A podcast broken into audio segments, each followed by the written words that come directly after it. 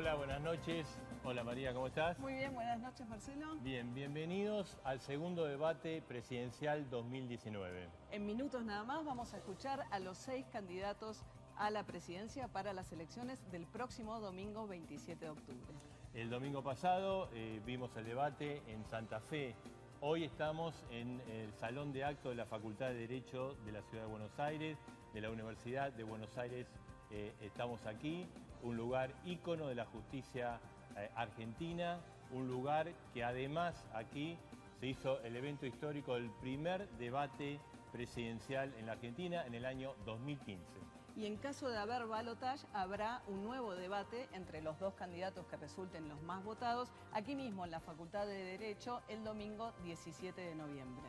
En noviembre, pero del año 2016, el Congreso de la Nación sancionó la ley 27.337, que es la que establece eh, la obligación de los candidatos a debatir. Y esa misma ley establece que es la Cámara Nacional Electoral la responsable de organizar estos debates, con la intención de promover el voto informado de la ciudadanía. Eh, esta legislación establece sanciones para aquellos candidatos que no se presenten, entre ellos la cancelación de la publicidad electoral en los medios de comunicación. Y la producción general de este debate, una vez más, es responsabilidad de CAPIT, la Cámara Argentina de Productoras Independientes de Televisión. La televisión pública argentina va a transmitir el debate a todo el país. Los canales de televisión pueden tomar la señal en forma gratuita y además se puede ver a través de streaming. Y nuestro rol como moderadores es un rol acotado. Nos toca administrar los tiempos y presentar los temas. Esto es así por una decisión de los equipos de campaña de los seis candidatos. Eh, todo está sorteado, ¿eh? el, el, orden de los temas, el orden de las exposiciones y también los atriles. ¿Qué atril va a ocupar cada uno de los candidatos a presidente. Vamos a ver ahora un video sobre cuáles son las reglas de juego y la dinámica de este debate. La dinámica de los debates presidenciales 2019 funciona del siguiente modo. En el comienzo, cada candidato tendrá 45 segundos libres para su presentación. Luego habrá cuatro bloques temáticos, donde los candidatos contarán con dos minutos para desarrollar sus propuestas tras lo cual tendrán 30 segundos para ampliar conceptos y luego otros 30 segundos de cierre. En el último bloque del debate, cada candidato tendrá un minuto libre para finalizar su participación. La distribución de los atriles y el orden de exposición fueron sorteados. Como el orden de exposición es consecutivo, todos los candidatos tendrán la posibilidad de abrir y cerrar los diferentes bloques del debate.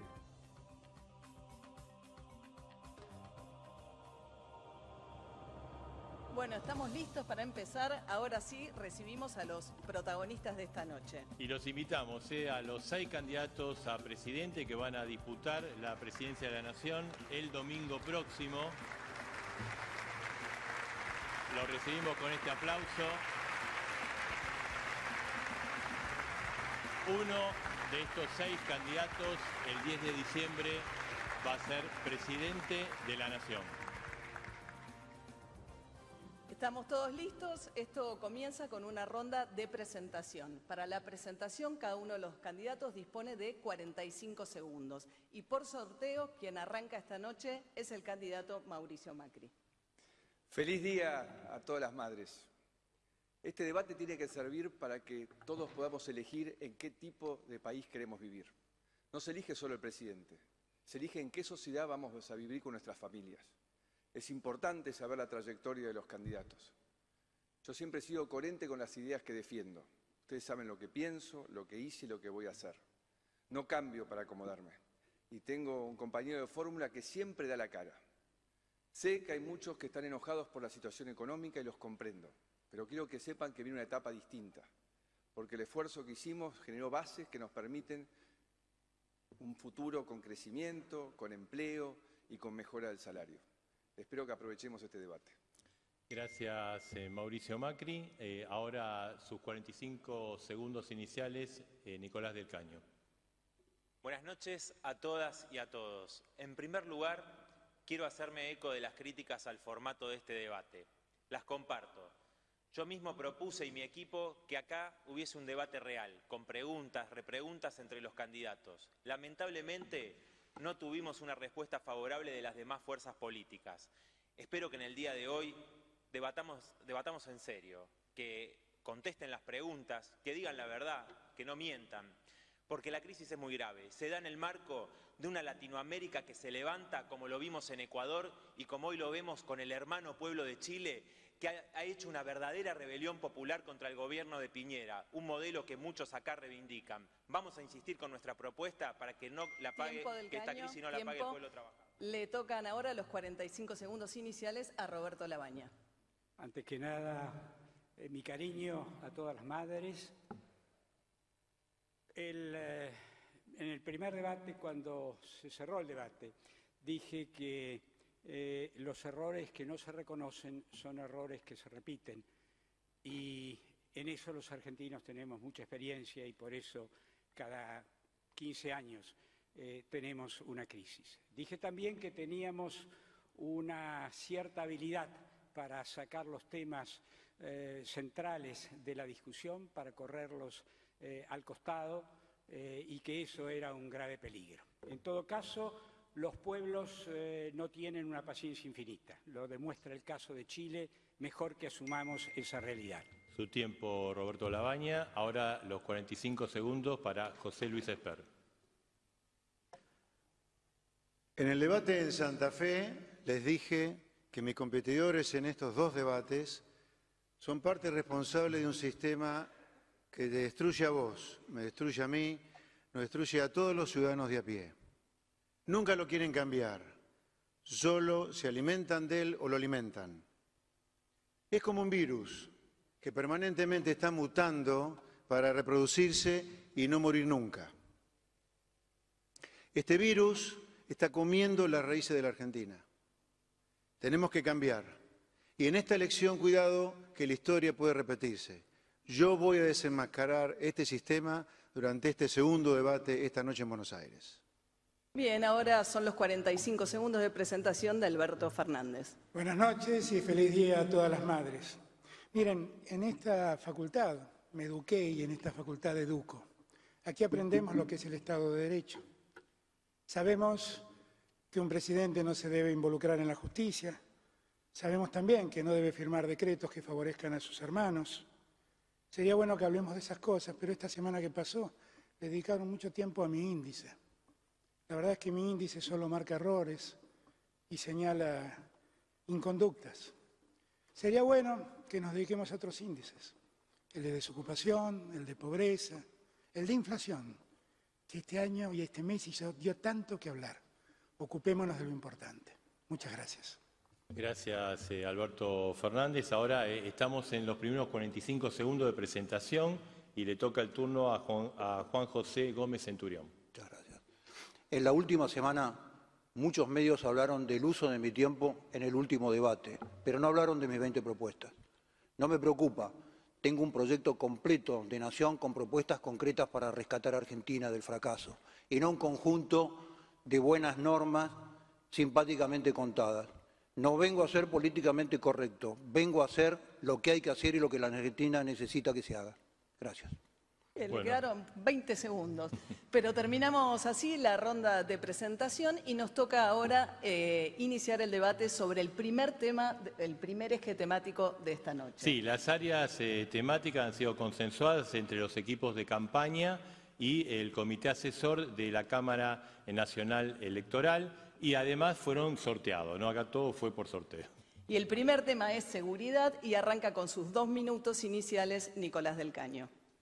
Gracias. Sobre este tema tenemos que tomar en cuenta desde dónde partimos. Las fuerzas de seguridad, como la policía, la gendarmería, la prefectura, fueron partícipes del genocidio bajo la última dictadura. Acá hay candidatos que niegan la histórica lucha de los organismos de derechos humanos y de todo el pueblo por el juicio y castigo a los genocidas. También vemos que esta idea es funcional a tener fuerzas de seguridad militarizadas, con libertad para matar, como quiere la ministra de Seguridad Patricia Bullrich con su doctrina Chocobar. Ahí está el caso de los pibes de San Miguel del Monte y tantos otros casos de gatillo fácil. Una ministra que no quiero dejar de señalar. Es responsable política de las represiones que terminaron con la muerte de Santiago Maldonado y de Rafael Nahuel. Acá también hay candidatos que van a pedir más mano dura, más cárceles. Nosotros queremos más escuelas, queremos más empleo. Hay que resolver los problemas de fondo, como la desocupación. Hay que ir a fondo para terminar con la desigualdad.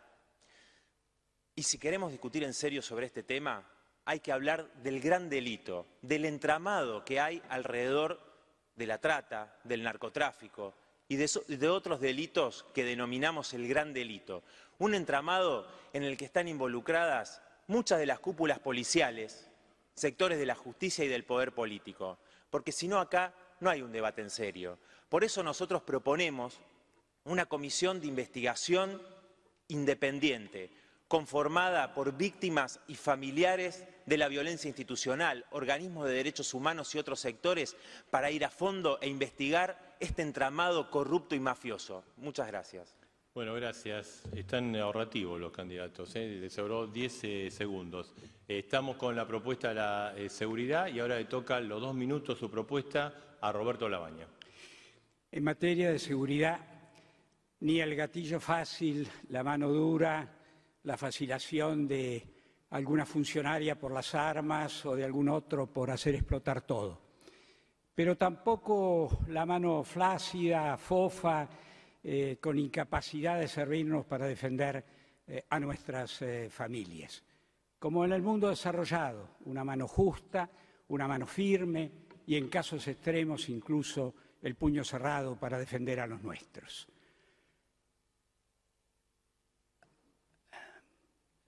Esta es una posición que obviamente hay que ponerla en el marco de las leyes claras y aplicables.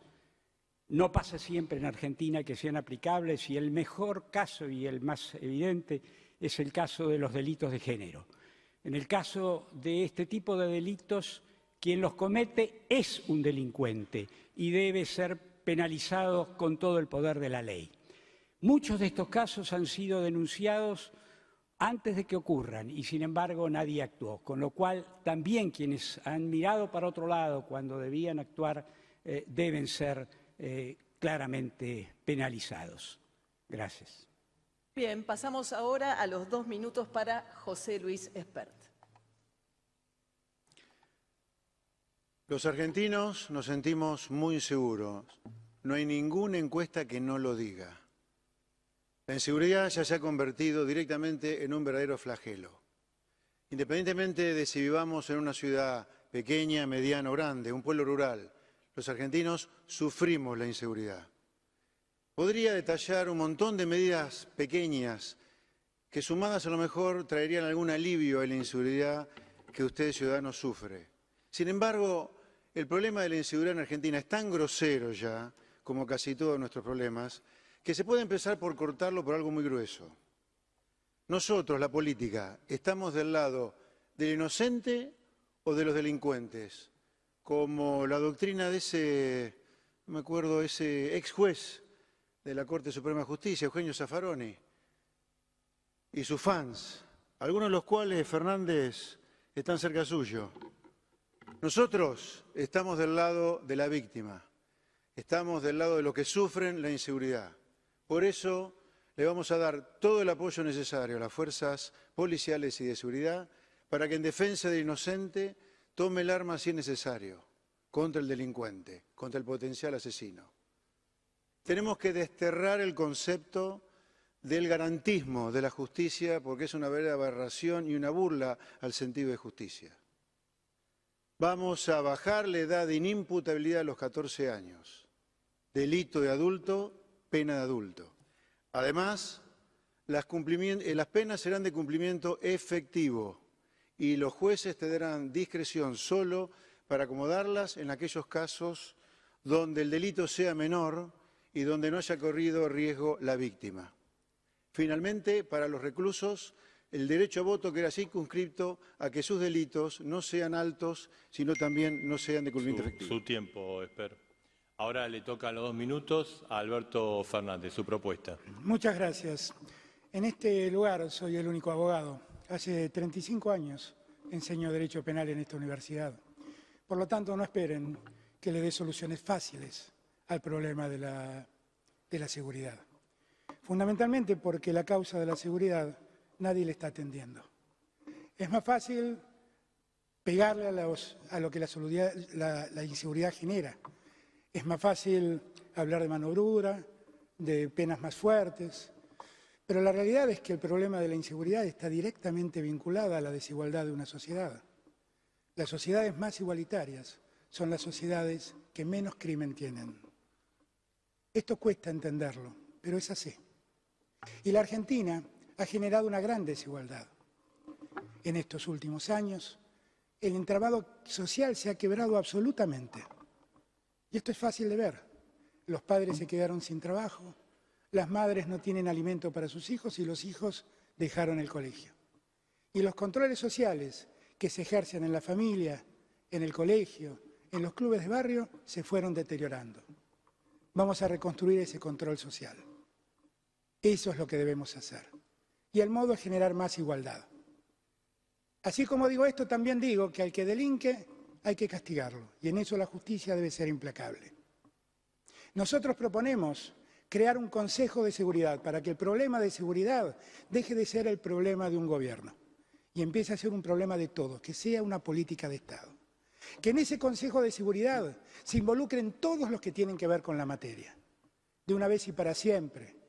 Ocupémonos de hacer una política criminal que ponga límite al delito, sin facilismos, con seriedad. Es lo que les propongo. Muchas gracias. Muchas gracias. Seguimos dentro del debate del primer eje temático de esta noche, que es seguridad, y le toca ahora la palabra a Juan José Gómez Centurión. El problema de seguridad en la Argentina es el delito. El narcotráfico instaló estados paralelos en distintos lugares de la Argentina donde impone sus leyes y sus códigos mafiosos a través de la violencia. Corrompe todo lo que toca. Durante el gobierno de los Kirchner se liberaron las fronteras, se liberaron los precursores y se liberó el territorio nacional. Esto lo que generó fue un país productor de droga en la Argentina y un alto exportador a Europa de droga. El actual gobierno optó por una estrategia de incautación de droga, más efectiva para el marketing político que para solucionar el verdadero problema que es terminar con el negocio perverso del narcotráfico. En Argentina se produce cada vez más droga y el rastro de esta industria perversa es su subproducto que es el Paco. Los gobiernos no nos muestran a los responsables de las bandas delictivas presas y con sus bienes incautados. Hay que terminar con el narco en la Argentina, porque corrompe la República y porque mata a nuestros niños más vulnerables a través del Paco. Vamos a blindar la frontera a través de una estrategia de seguridad integral, con el 100% del país radarizado. Con esto lo que vamos a, tratar de generar es un modelo de seguridad interno, aprovechando los recursos de las fuerzas de seguridad, el gran capital humano y el gran capital técnico de las fuerzas de seguridad, vamos a organizar una agencia de lucha contra el crimen organizado en la Argentina, basándonos en la inteligencia criminal que los anteriores gobiernos desarmaron. Esta guerra hay que ganarla, caiga quien caiga. En el tema de seguridad ya hablé en el debate anterior, con respecto a, su rol vinculado a la defensa nacional y al cuidado de nuestra soberanía y la grave situación en la cual se encuentra. Solamente quiero agregar un solo punto. Argentina viene invirtiendo en las últimas décadas... Su tiempo, su tiempo, como Centurión. Perdón, ¿eh? su tiempo ya terminó. Eh, el último de los candidatos va a hablar ahora, dos minutos, eh, y le toca el turno a Mauricio Macri. En este tema, como en muchos otros, nosotros somos distintos a ellos. Ellos abandonan a las víctimas del delito. Ellos alientan las barras bravas. Ellos menosprecian la fuerza de seguridad. Ellos descuidan las fronteras y por ahí nos entró la droga. Y ellos transforman la justicia, como decía Esper, en una puerta giratoria donde los delincuentes nunca quedan. Cuando Alberto Fernández fue jefe de gabinete, llegamos a importar 20.000 kilos de efedrina por año. Hoy importamos 20. Esos 20.000 kilos han servido para producir droga y transformarnos en un productor de narcotráfico internacional. Nosotros no transamos con la droga, entonces dejamos de ser un exportador importante de droga a Europa. Así son ellos, no van a cambiar. Esta es su política de seguridad. Nosotros estamos con las víctimas del delito. Nosotros apoyamos las fuerzas de seguridad. Nosotros combatimos las mafias, desde las barras bravas hasta el narcotráfico. Esto es lo que hicimos estos cuatro años y lo vamos a seguir haciendo.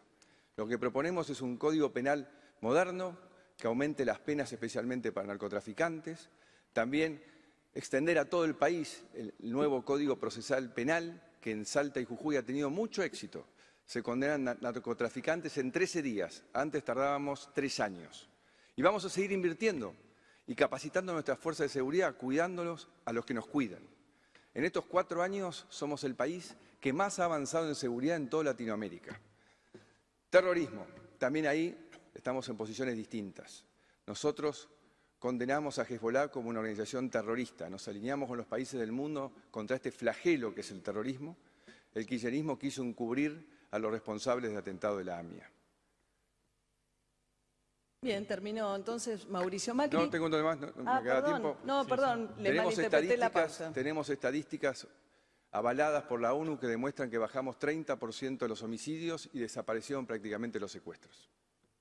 Bien, ahora sí. Seguimos dentro del tema seguridad, pero a partir de ahora cambia un poco la, dinámica. A partir de ahora los candidatos tienen 30 segundos para ampliar o intercambiar conceptos, siempre dentro del eje de seguridad. Así es, y también la posibilidad de interrogar a otro candidato si ese es su deseo. Son 30 segundos y de acuerdo al sorteo, el orden comienza José Luis Esper. Tema piquetes. La Constitución consagra el derecho de huelga, pero también consagra el derecho a las personas a circular y a las empresas a distribuir su mercadería. La manera de conjugarlo es que las calles y las rutas no están para ser cortadas. Piquetero que corta la calle o la ruta, piquetero que termina preso. Cuidado, Graboy, contigo, ¿eh? Bien, es el turno ahora de Alberto Fernández. Presidente Macri, sí, no nos parecemos en nada, gracias a Dios no nos parecemos en nada, presidente Macri. Lo que sí me preocupa, como usted, es el narcotráfico, porque en la Argentina llegó para instalarse y con la forma de crimen organizado. Pero la verdad lo que me preocupa es que por mucho de lo que usted dice, presidente, el consumo de droga y el consumo de marihuana ha aumentado en estos años. Eso quiere decir que el negocio está proliferando. Vamos a tratar los temas con seriedad, con menos marketing y con más seriedad. Muchas gracias. Bien, eh, gracias eh, Alberto Fernández y de acuerdo, ahora le toca el turno a Gómez Centurión. 30 segundos. Muchas gracias. El Estado Nacional, que es el responsable del cumplimiento de las normas laborales en la Argentina, paga en negro parte de su salario a integrantes de las Fuerzas Armadas y Fuerzas de Seguridad. Hay que terminar con la costumbre de pagar rubros no remunerativos. Se acumulan cientos de miles de millones de pesos en juicios por fallos de la justicia y se producen embargos que interfieren en el normal funcionamiento diario de las fuerzas. Muchas gracias. Bien, tiene ahora 30 segundos Mauricio Macri. Maldonado, desde el primer día ante las denuncias dijimos que íbamos a ir por la verdad. Y 52 peritos en forma unánime dijeron que las denuncias eran falsas. Esto fue un claro ataque a una institución que es muy reconocida por su labor contra el narcotráfico. No fue casualidad. Por eso estamos batiendo récords de incautación de droga, porque apoyamos a nuestras fuerzas de seguridad, creemos en ellas y ratifico nuestro compromiso para dar batalla sin cuartel al narcotráfico. Bien, gracias eh, Mauricio Macri. Eh, son 30 segundos, le corresponde a Nicolás del Caño. Las cosas que tenemos que escuchar en este debate, la verdad. Bueno, terminemos con la hipocresía. El fiscal Delgado informó que el 65% de las causas de las que él está a cargo son para perseguir a pibas o pibes por consumo de drogas.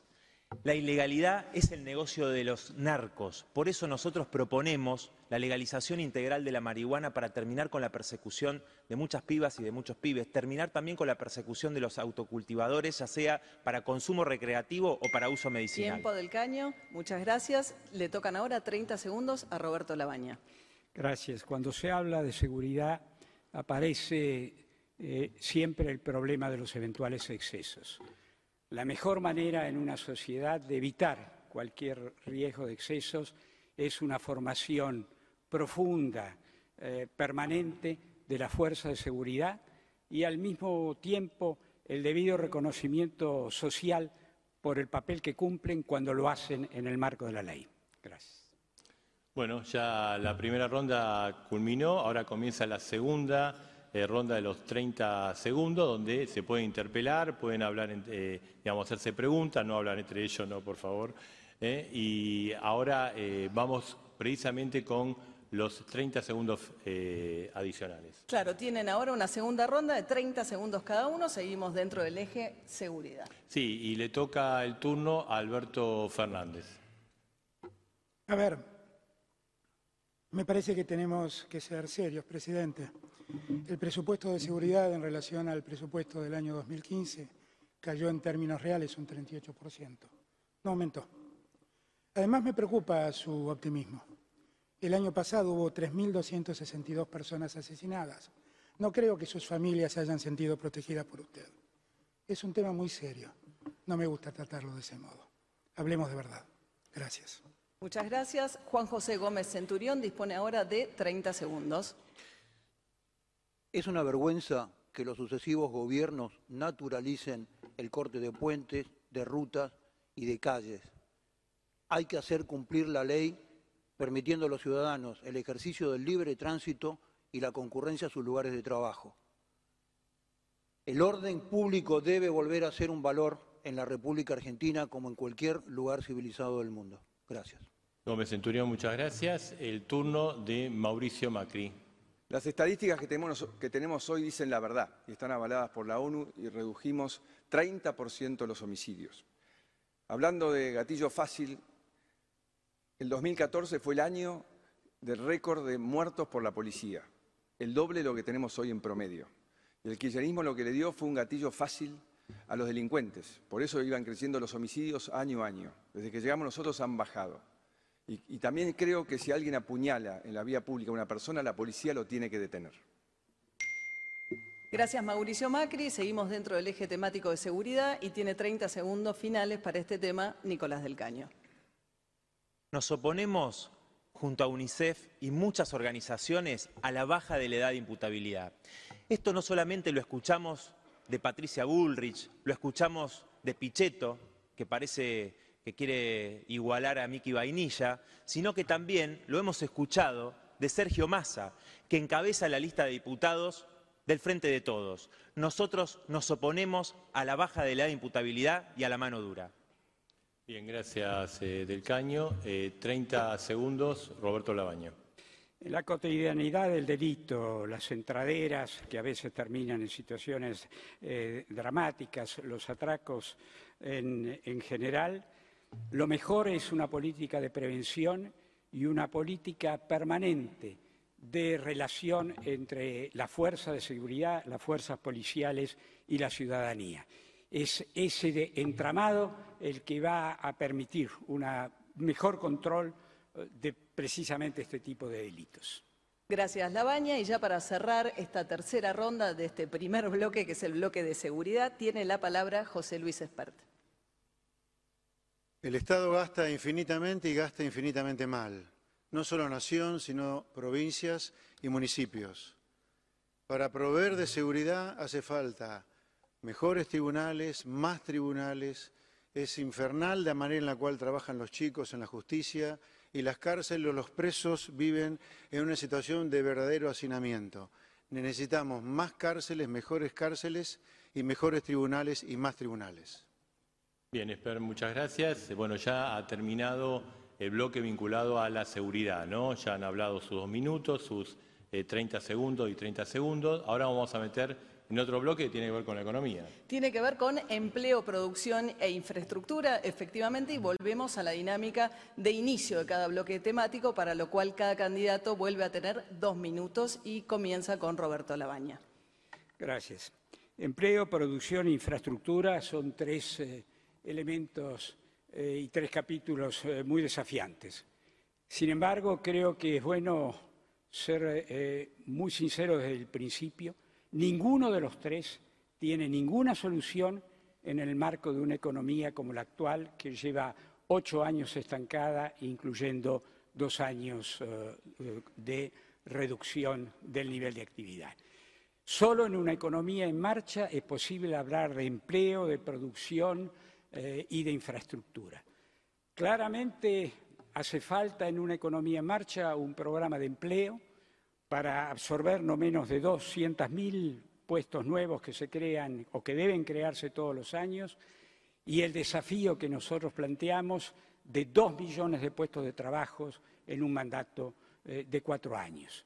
Esto es sí posible, es posible en una economía en marcha, es posible con políticas específicas para la pequeña y mediana empresa que permitan bajar eh, los costos de contratación, que permitan reconstituir el capital de trabajo y que en el plano del empleo tengan programas de formación, sobre todo de formación eh, para los jóvenes, para los niní, los que hoy ni, trabajan eh, ni, estudian. Eh, este es un tremendo desafío y tiene que ver con esa idea que ya planteé en el debate anterior, que la economía argentina puede, por su dotación de recursos, crecer 4% por año y que eso permite duplicar el ingreso de los argentinos en una generación. Así como se duplica el ingreso de los argentinos, eh, se crea empleo, eh, se aumenta la producción y se puede trabajar en infraestructura. Gracias, Roberto Labaña. Eh, dos minutos. Ahora le toca el turno a José Luis Esper. Las leyes laborales de Argentina, basadas en la Carta de Labor de Mussolini, no han servido para mejorar la situación de los trabajadores. Solo han servido para prohijar una corporación sindical que los ha transformado en general a nuestros sindicalistas en una verdadera cofradía feudal, corruptos, delincuentes, algunos incluso partícipes necesarios de algún asesinato. Así hemos terminado con sindicalistas en general, insisto, ricos, poderosos y trabajadores ganando poco y nada. Es necesario derribar definitivamente el edificio legal sobre el cual se han construido las relaciones laborales de Argentina tenemos que eliminar la indemnización por despido y reemplazarla por un subsidio de desempleo mucho más generoso en el tiempo y en monto. ¿Por qué? Las empresas no van a tomar a nadie si corren el riesgo de quebrar por despedir a una persona. Al menos así actúan las economías que en el mundo progresan. También tenemos que descentralizar la negociación colectiva. No tiene nada que ver las condiciones de trabajo que se han cerrado en General Pacheco entre la Ford, y el sindicato de mecánicos, con lo que un taller perdido, por ejemplo, en Famayá, en la provincia de Tucumán, de cuatro personas eh, puede dar. Los impuestos al trabajo que hay en Argentina son los más altos del mundo. Así es difícil que haya trabajadores trabajando en blanco. Por lo tanto, nosotros vamos a eliminar las contribuciones patronales e ir reduciendo de manera gradual los aportes personales, los que graban en cabeza al trabajador. Probablemente esta propuesta luzca muy proempresaria. De ninguna manera. Yo me pregunto a los que dudan de nuestra propuesta, ¿cuál es el beneficio que nuestros trabajadores, no la oligarquía sindical, ha tenido como consecuencia de estas leyes que ya tienen 80 años?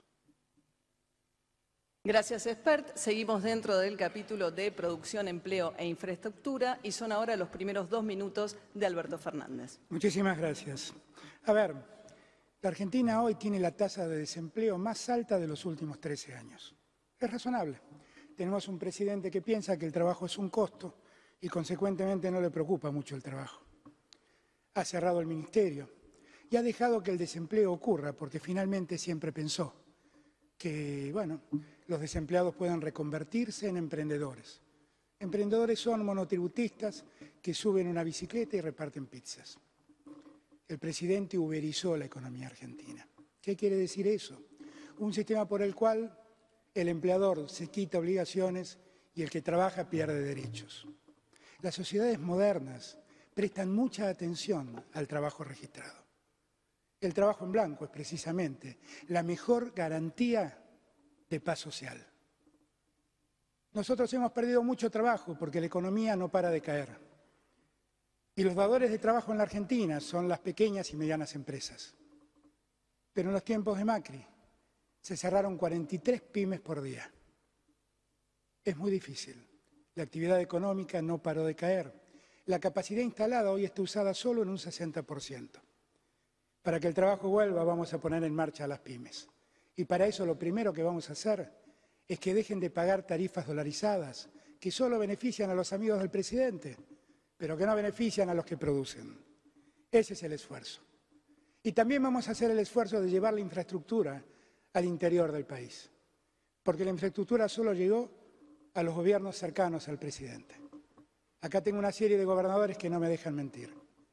Nada llegó de infraestructura al interior del país y necesitamos hacerlo, porque de otro modo seguiremos retrasando y profundizando la desigualdad. Y esa Argentina desigual seguramente no es la que queremos la mayoría de los argentinos. Gracias.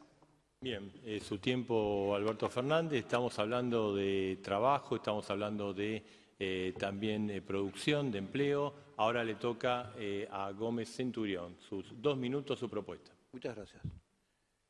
El concepto de polarización teóricamente implica dos visiones totalmente opuestas sobre un mismo fenómeno. Ahora bien, teóricamente en esta polarización tenemos quienes santifican al Estado y quienes santifican al mercado. Ahora, en producción y empleo han venido generando la misma propuesta al pueblo argentino, que es un Estado cada vez más grande y una sociedad cada vez más chica. La decisión económica en la Argentina se ha ido transfiriendo a lo largo del tiempo de quienes trabajan y producen a empleados burócratas del Estado.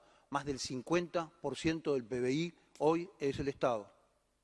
Con esto disfrazan la desocupación que generan con sus propias políticas, y se olvidan que el gran empleador no es el Estado, el gran empleador debe ser la producción. Si en la Argentina no hay producción, difícilmente pueda haber trabajo. Hay que terminar con esta costumbre de disfrazar la desocupación en la Argentina tanto con planes como con empleo público. Y lo que hay, lo que, hay que generar rápidamente son las condiciones donde la producción se desarrolle. Dentro del concepto de la reforma laboral, que nosotros estamos por introducir, lo primero que pensamos es incorporar, generar un plan para incorporar más de un millón de empleados al mercado laboral. Además de eso, privilegiar claramente el empleo joven y las pasantías y la formalización del trabajo rural mediante incentivos a los productores. A todo este contexto complejo de la producción y el trabajo de la Argentina se suma la falta de infraestructura. Durante el gobierno de los Kirchner la obra pública estuvo caracterizada por la corrupción. Esto ha mejorado. Ahora nos parece que hay que ponerle foco a las prioridades. Creemos que el foco en la obra pública debe estar puesta en, la obra que tiene que ver con la producción y que es atenente a la exportación en la Argentina y no tanto, por ejemplo. Muchas gracias, Gómez Centurión. Su tiempo terminó. Tiene ahora dos minutos el candidato Mauricio Macri. Ellos hablan de empleo, pero entre el 2011 y el 2015 se estancó la generación de empleo. Es verdad que en este último año hemos tenido un problema de empleo y que también hay gente preocupada por perder su trabajo. Les digo que no va a pasar porque pasar la elección, la Argentina, saliendo de la incertidumbre política, va a volver a crecer. También es verdad que generamos más de un millón de puestos de trabajo, pero muchos informales. El desafío sigue siendo crear empleo formal de calidad y la propuesta que he hecho yo es una economía estable, reducir impuestos en las pymes y seguir trabajando en esas mesas de productividad como vaca muerta y la carne. Tenemos 55 que generamos más de 100.000 puestos de trabajo. Pero también para generar empleo hay que desarrollar el país y para eso hay que conectarlo y hay que hacer muchas obras. Pero ahí nos encontramos con un problema.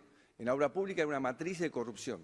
Se robaban la plata de las obras. Y no lo digo yo, lo dicen los jueces que condenaron a Devido, Jaime y López. Y lo dijo también Labaña, que renunció denunciando esto. El jefe de gabinete Fernández se quedó tres años más y se fue sin denunciar nada. Ellos son así, no cambian más. Cuando gobiernan creen que son los dueños de la plata de los argentinos. Nosotros generamos un sistema de licitaciones en Internet. Hoy uno puede entrar a la página de vialidad y ver que por el precio de una autopista kirchnerista nosotros hacemos dos. Y con esas herramientas lanzamos el plan de infraestructura más importante de los últimos 65 años una revolución en los trenes, en las autopistas, en las rutas, en los puertos, en 31 aeropuertos, para apuntalar la revolución de los aviones, que ha generado que más de medio millón de personas viajen por primera vez en avión, con tarifas 60% más económicas. También extendimos la fibra óptica de 6.000 a 31.000 kilómetros, iluminando más de mil pueblos, que le cambió la vida. Y lo mismo con el 4G, del 16% del territorio al 70%. Esto es lo que hemos hecho en estos cuatro años. Imagínense lo que vamos a seguir haciendo y así fortaleciendo el desarrollo federal de toda la República Argentina. Gracias, eh, Mauricio Macri. Dos minutos, el tiempo Del Caño. Gracias. La verdad que cada vez que lo escucho a Mauricio Macri confirmo que jamás va a poder entender lo que sufre una familia trabajadora cuando se, se queda sin empleo.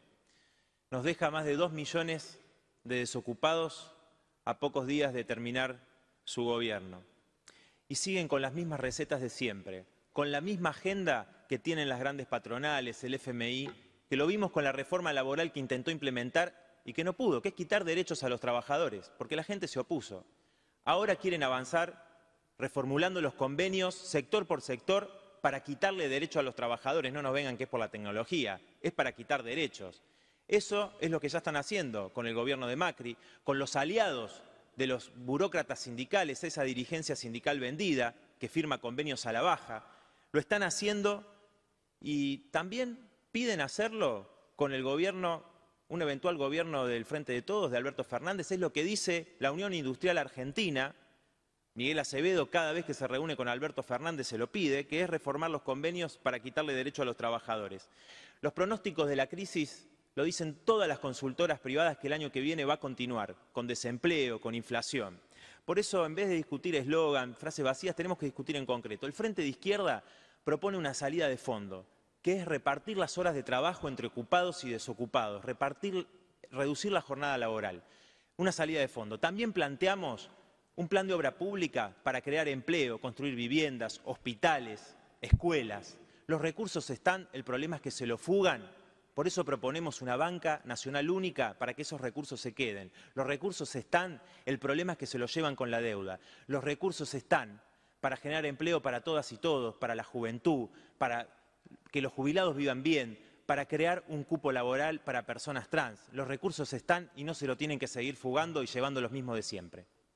Muchas gracias, Nicolás del Caño. Terminó la ronda inicial de dos minutos de exposición para cada uno de los candidatos sobre empleo, producción e infraestructura, que es el eje temático que estamos abordando ahora. Sí, y ahora entramos en los 30 segundos adicionales, que van a tener dos tandas de 30 segundos, donde pueden ampliar, pueden eh, interrogarse entre ellos.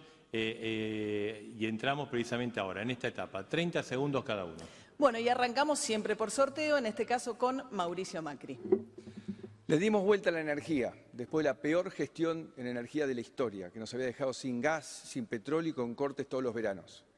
Hoy tenemos vaca muerta relanzado, las energías renovables que llegan a abastecer el 10% de la demanda eléctrica y redujimos los cortes en un 40%. Y hemos vuelto a exportar después de 11 años gas a Chile y estamos rumbo a ser un gran exportador de energía a nivel mundial. Eso va a generar decenas de miles de puestos de trabajo en todo el país. Espero que lo cuidemos. Bien, gracias Mauricio Macri. 30 eh, segundos, Nicolás del Caño. Sí, los que más sufren el desempleo, la precarización laboral, son los jóvenes. Lo vemos en muchas pibas y pibes que con 22, 23 años pasaron por 14, 15 trabajos y nunca tuvieron un recibo de sueldo, nunca tuvieron un empleo en blanco. Es lo que quiere Esper, lo que quieren Macri. Por eso nosotros hemos hecho propuestas para generar empleo genuino, para que toda la juventud tenga un trabajo estable y que les permita estudiar. Gracias, Del Caño. Los 30 segundos ahora son para Roberto Labaña. Gracias. Eh, los amigos de la actual política económica siguen insistiendo en la idea de que primero hay que estabilizar para después crecer. Eh, creo que se siguen equivocando. Una economía en marcha, una economía en crecimiento que se puede lograr, es lo único que va a permitir estabilizar las variables, tanto las fiscales como las de precios y algunas más. La relación es exactamente inversa. Crecimiento lleva a la estabilidad. Bien, su tiempo, Roberto Labaña. 30 segundos, José Luis Esper. A los argentinos nos va mal porque hemos normalizado la anormalidad, también en las relaciones laborales. Tenemos que terminar con esta idea absurda, vieja, de que el único sindicato que tenga personería gremial sea el más representativo tenemos que tener democracia sindical. Además, tenemos que eliminar la ultraactividad. Si el presidente es elegido por cuatro años con derecho a reelección a otros cuatro, lo mismo para los sindicatos. Tiempo expert, 30 segundos ahora para Alberto Fernández. Presidente, en materia energética, usted lo que hizo básicamente es llenar los bolsillos de sus amigos. Subió las tarifas de un modo tan cruel que la Argentina se quedó sin energía. Y usted se pregunta cómo yo, en mis años de jefe de gabinete, no vi la corrupción de la obra pública. Y usted en el clan Macri no vio la corrupción en la obra pública, presidente. No vio lo que pasaba en su familia. Después nos contó cuando su padre murió que su padre era el responsable. Presidente, hablemos en serio. A mí no me va a correr. Muchas gracias. Bien, gracias eh, Alberto Fernández. Estamos cerrando esta, esta tanda. 30 eh, segundos le corresponde a Gómez Centurión. Gracias. Vamos a proponer una profunda reforma de la ley laboral. El candidato que diga que con esta ley laboral se puede poner a producir a la Argentina, miente. La ley laboral no solamente que no, no crea las condiciones para generar empleo y atraer inversiones, sino que además es una máquina de hacer quebrar las pymes. No solamente que va a seguir haciendo retraer la economía, sino que además sigue aumentando aún más el riesgo sobre el sistema previsional argentino. Bien, muchas, gracias. Vamos a abrir ahora la última ronda de intercambios acerca del tema empleo, producción e infraestructura. Eh, recordamos que cada candidato tiene 30 segundos, que puede ampliar su propuesta o interpelar a otro eh, de los candidatos. 30 segundos para Nicolás del Caño. Gracias. Hoy se cumplen nueve años del asesinato de nuestro compañero Mariano Ferreira a manos de una patota de la Unión Ferroviaria. Mariano estaba peleando junto a los trabajadores por el pase a planta permanente, contra la tercerización laboral. Nuestro compromiso para recordar a nuestro compañero es seguir luchando contra toda la flexibilización laboral, contra las tercerizaciones y también por recuperar los sindicatos de mano de esa burocracia sindical traidora. Muchas gracias. Gracias, eh, Nicolás del Caño. 30 segundos, Roberto Labaña. Gracias. Con mi compañero de fórmula, Juan Manuel Urtubey, hemos recorrido infinidad de fábricas. ¿Qué es lo que encontramos? Parte de las máquinas trabajando, no más de la mitad, el resto tapada por lonas, por plásticos, eh, aceitadas y demás, listas para producir. Eh, la única discusión que vale hoy en términos de poner la economía en marcha es eso, es preguntarse cómo se levantan las lonas, cómo se levantan los plásticos, cómo se prenden las luces y se crea empleo. Bien, 30 segundos ahora para José Luis Espert. Ya que estamos hablando de infraestructura, de obra pública, desde el debate en Santa Fe ya llevamos tres horas y tengo una pregunta para Alberto Fernández. Es una pregunta que también le hice a un ex jefe de gabinete acá como usted. A la luz de los procesamientos, a la luz de las denuncias, parecería ser que durante el kirchnerismo, más que un gobierno, hubo una asociación ilícita. ¿Usted no vio nada o fue cómplice de eso? Bien, eh, terminó sus 30 segundos Esper. Ahora le toca el turno, 30 eh, segundos, a Alberto Fernández. Voy a ser breve, Espert. Cuando tuve diferencias renuncié y me fui a mi casa. Desde que me fui, nunca un juez me citó para que dé explicaciones. No es la suerte del presidente, que el día que deje el gobierno lo esperan más de 100 causas donde está siendo investigado. No es ese mi problema. No tengo nada que ver con la corrupción. No me corra por ese lado puedo darle clases de decencia. Muchas gracias. Tiempo ahora de Juan José Gómez Centurión. Gracias. Creemos que en el mundo hay nuevas formas de trabajo, mucho más colaborativas, mucho más independientes, que necesitan ser reconocidas y aquellos que no las reconocen lo hacen desde sus propios privilegios. Son las viejas burocracias sindicales de la Argentina. La revolución del conocimiento y la revolución tecnológica en el mundo va generando nuevas formas de producción nuevas formas de, consumo y hasta patrones personales distintos. Debemos reconocer relaciones laborales nuevas a través de formas de contratación distintas. Muchas gracias. Gómez Centurión. Bueno, estamos terminando este bloque. Faltan 30 segundos. Eh, Mauricio Macri.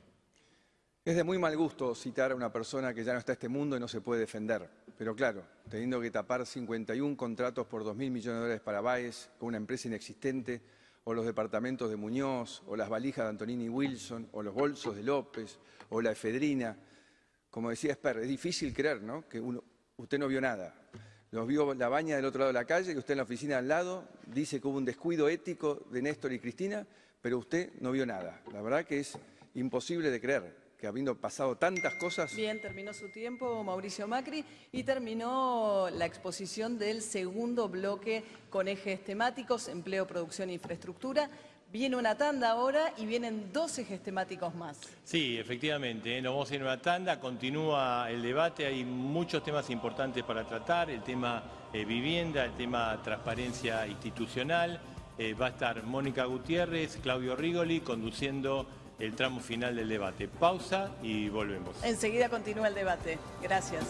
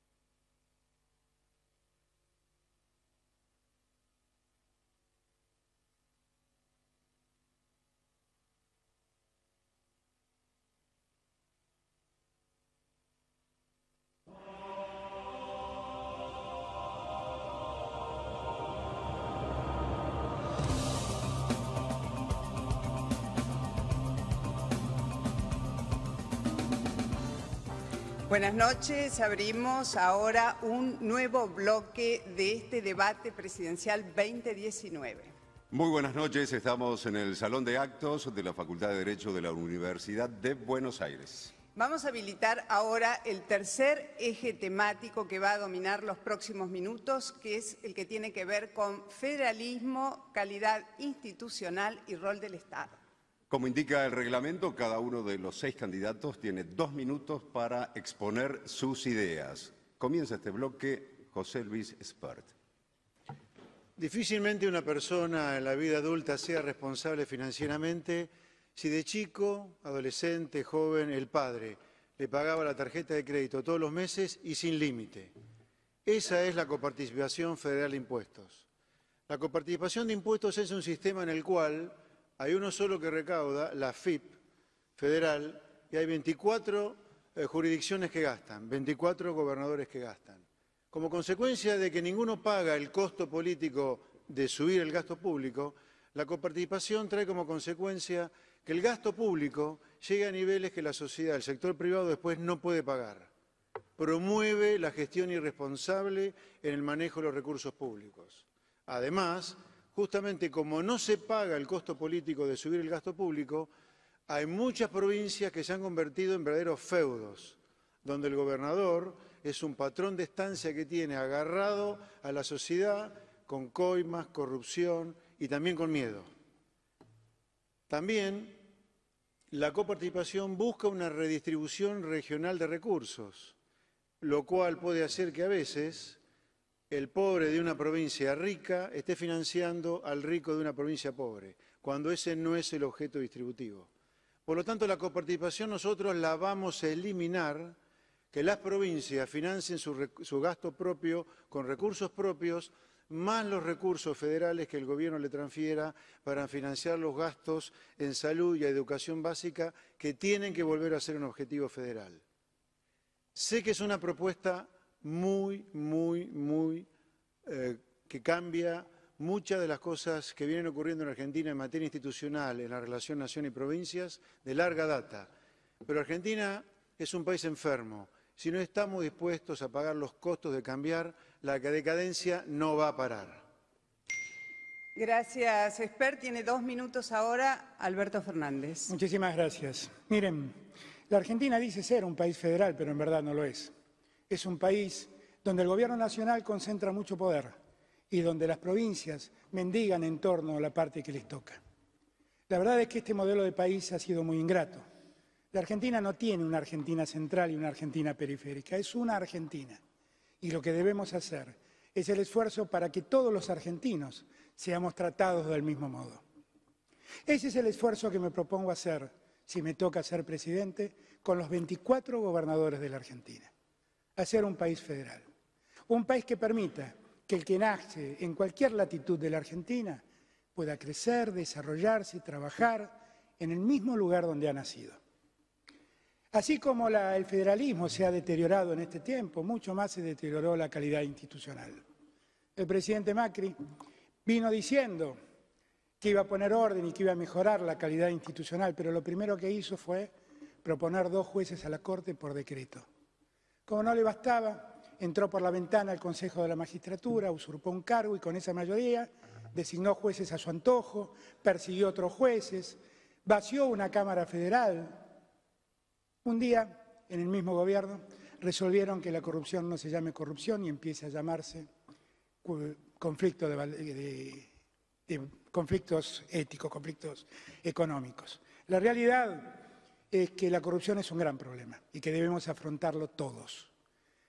Hay que terminar con los empresarios que corrompen y con los funcionarios que se dejan corromper. Y hay que terminar con los empresarios que llegan al gobierno y de allí hacen negocios para sus empresas.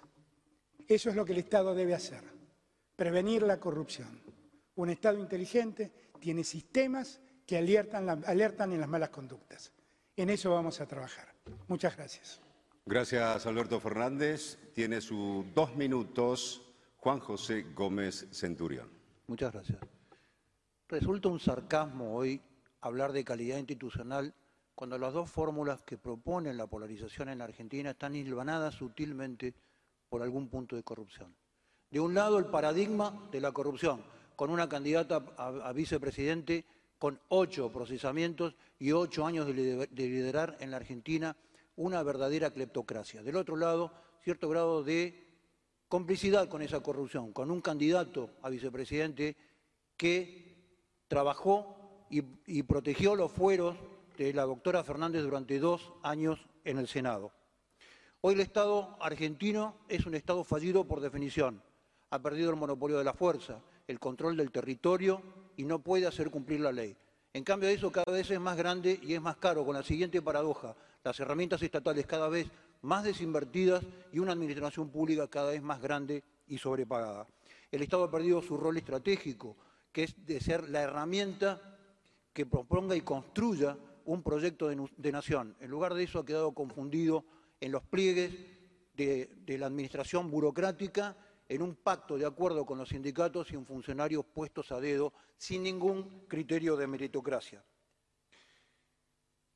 No podemos seguir pagando semejante nivel de gasto en la administración pública. El administrador es más grande que el administrado. El collar en la Argentina es más grande que el perro. No quieren bajar el gasto porque ellos son el gasto. Muchas gracias. Quedan 25 segundos, ¿los quiere aprovechar? No, gracias. Gracias, Centurión. Hay dos minutos ahora para desplegar este, este tema para Mauricio Macri. Ahora el kirchnerismo habla de federalismo después de prepotear a propios y ajenos, látigo, chequera, todos disciplinaditos, gobernadores y diputados. Y todavía no se votó en la ciudad y en la nación y ya le avisaron que le van a sacar los recursos a la ciudad de Buenos Aires. Nosotros de verdad creemos en el federalismo. Yo desde el primer día trabajé codo a codo con todos los gobernadores, independientemente de su pertenencia política. Le dimos más recursos, pasamos de darle el 40% de los impuestos nacionales a darle el 50%. Le dimos obras, trabajamos juntos contra el narcotráfico, juntos para mejorar la educación, juntos para modernizar la calidad del aparato estatal. Viajamos juntos para poner la Argentina en el mundo. Yo creo de verdad que el futuro de la Argentina pasa por el desarrollo federal de este país. 300.000 kilómetros, hice como presidente recorriendo el país, porque creo en lo que estoy haciendo. También ahora hablan del Estado. Todo el tiempo hablan del Estado. Nos dejaron un Estado sin estadísticas, sin controles y lleno de militantes. Hoy tenemos un Estado moderno, sin papel, todo electrónico, simplificando los trámites, más de 1.700 trámites a distancia. Le hemos devuelto millones de horas a los ciudadanos. También nos dicen que ahora quieren la libertad de prensa, que la van a respetar, pero a la vez se fantasean con una CONADEP para juzgar a los periodistas como si fuesen terroristas de Estado. Y también nos dicen que quieren una justicia independiente. Y los que están condenados por corrupción dicen que son presos políticos. Y durante su gobierno dejaron a todos los jueces en forma interina para que no tuviesen suficiente poder. No somos iguales.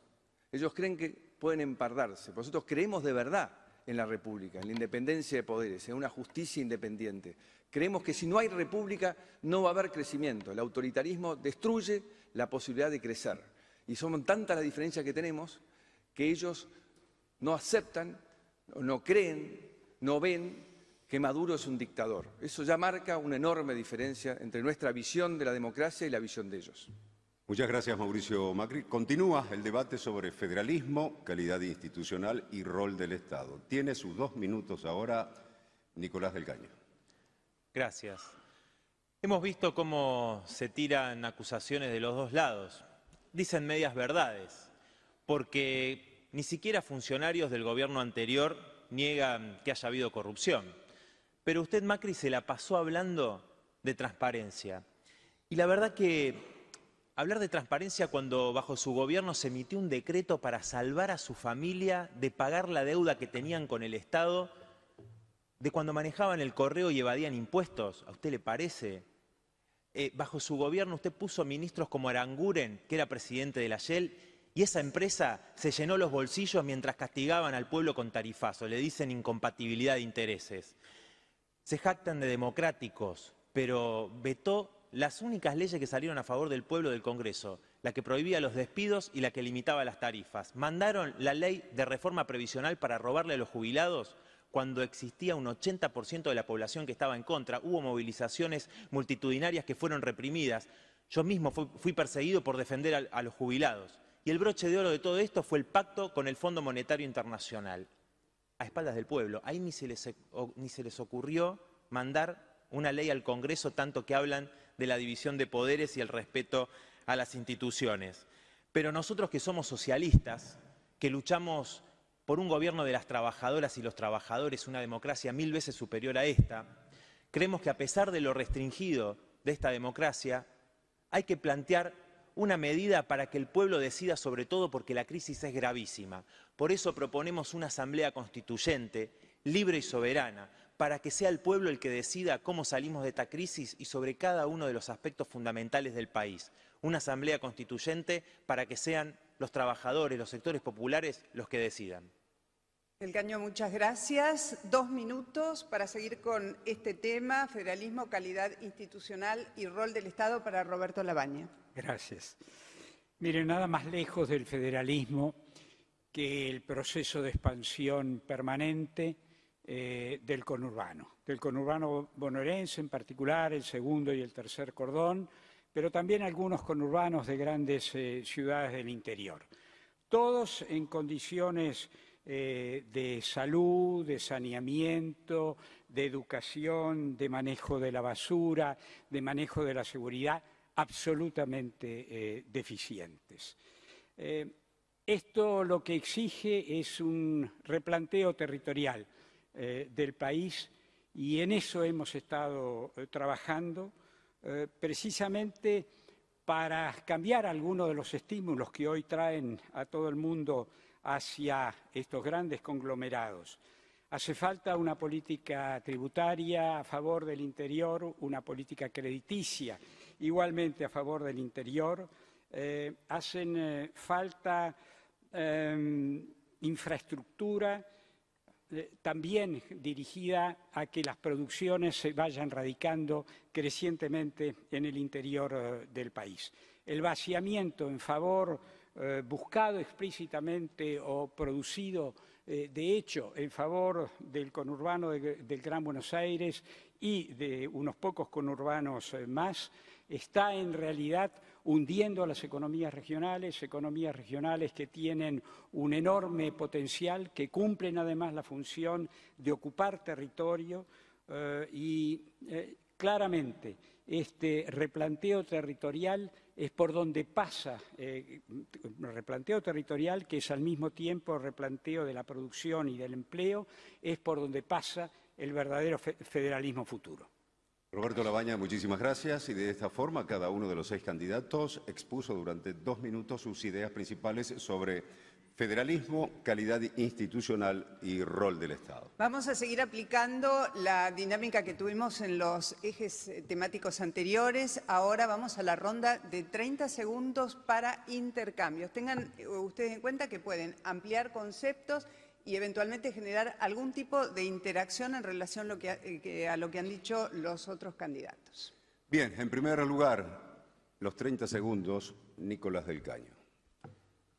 Hay jueces que se acomodan al poder de turno. Cuando asumió este gobierno, empezaron a activar los juicios contra funcionarios del gobierno anterior con causas plagadas de irregularidades. Ahora que soplan nuevos vientos, ya se están reperfilando.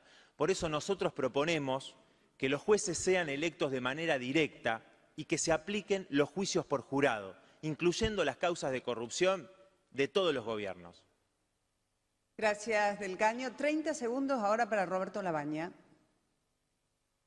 Dentro de este eh, planteo de reprogramación territorial, que sin duda va a exceder eh, un, periodo de gobierno, eh, una nueva ley de coparticipación es absolutamente esencial. Una nueva ley de coparticipación que tiene que incluir básicamente dos eh, realidades. Primero, un sistema mucho más automático para evitar la discrecionalidad y segundo, la nación debe ceder en forma neta parte de sus recursos. Gracias, Roberto Labaña. Ahora los 30 segundos los tiene José Luis Espert. Federalismo fiscal no es redistribución de los ingresos fiscales. Federalismo fiscal es que cada localidad, cada provincia gasta en función de lo que puede recaudar. Eliminar la coparticipación no significa eliminar personas, todo lo contrario, para tener una idea, el monto de coparticipación federal de impuestos es igual a lo que se recauda de IVA por año Imagínense la cantidad de dinero que se le pondría en el bolsillo a la gente de eliminar la coparticipación. Podríamos hasta eliminar el IVA. Gracias, expert. 30 segundos tiene ahora Alberto Fernández. Muchas gracias. El presidente está preocupado por cómo le irá la prensa conmigo, pero la verdad es que en toda la campaña me ocupé de que todos los que me reclamaban una entrevista pudieran entrevistarme. Y no les pregunté cómo pensaban. Fui a mis principales opositores a que me pregunten. El presidente no hizo eso. El presidente sí se ocupó de exigirle a los dueños de medios que sigan encubriendo todos sus errores. La prensa corre peligro con Macri, no conmigo. Gracias. Gracias, Alberto Fernández. Sus 30 segundos, Juan José Gómez Centurión. Gracias. Los organismos de control deben estar conducidos responsablemente por la, por la oposición. Creemos que es una burla que cada gobierno instale en la Oficina Anticorrupción militantes políticos, amigos o personas que ni siquiera están en condiciones de ocupar el cargo. Los funcionarios corruptos deben estar inhabilitados por vida. No pueden ir al Congreso a ampararse en el, en el paraguas de los fueros y usar el Congreso como si fuera un aguantadero. Muchas gracias. Tiempo cumplido, gracias. Eh, 30 segundos para cerrar este primer bloque de interacciones son para Mauricio Macri. Lo único que reconoce Alberto Fernández de nuestro gobierno es haber normalizado el INDEC. Qué paradoja, porque él fue el que firmó el primer decreto interviniéndolo. Ahí empezaron los ocho años de ocultar pobreza, inflación, datos de la economía. Ahí empezó la verdadera mentira. Eso es mentir. Y además eso influyó sobre el presupuesto. Nos quedamos sin presupuesto, pues hacía un dibujo que se arreglaba con un DNU más discrecionalidad. Nosotros de verdad creemos que hay que manejarse con la verdad. Por eso normalizamos todas las estadísticas, no solo las del INDEC, para que los argentinos sepamos dónde estamos. Gracias, Mauricio Macri. De esta forma estamos cerrando esta tanda de 30 segundos en donde los candidatos han hablado de federalismo, calidad institucional y rol del Estado. Y ahora los candidatos van a tener otra ronda de 30 segundos, siempre sobre este mismo eje temático y como les dijimos antes, pueden eh, ampliar los conceptos, eventualmente interactuar. Sus 30 segundos, Roberto Labaña. Gracias.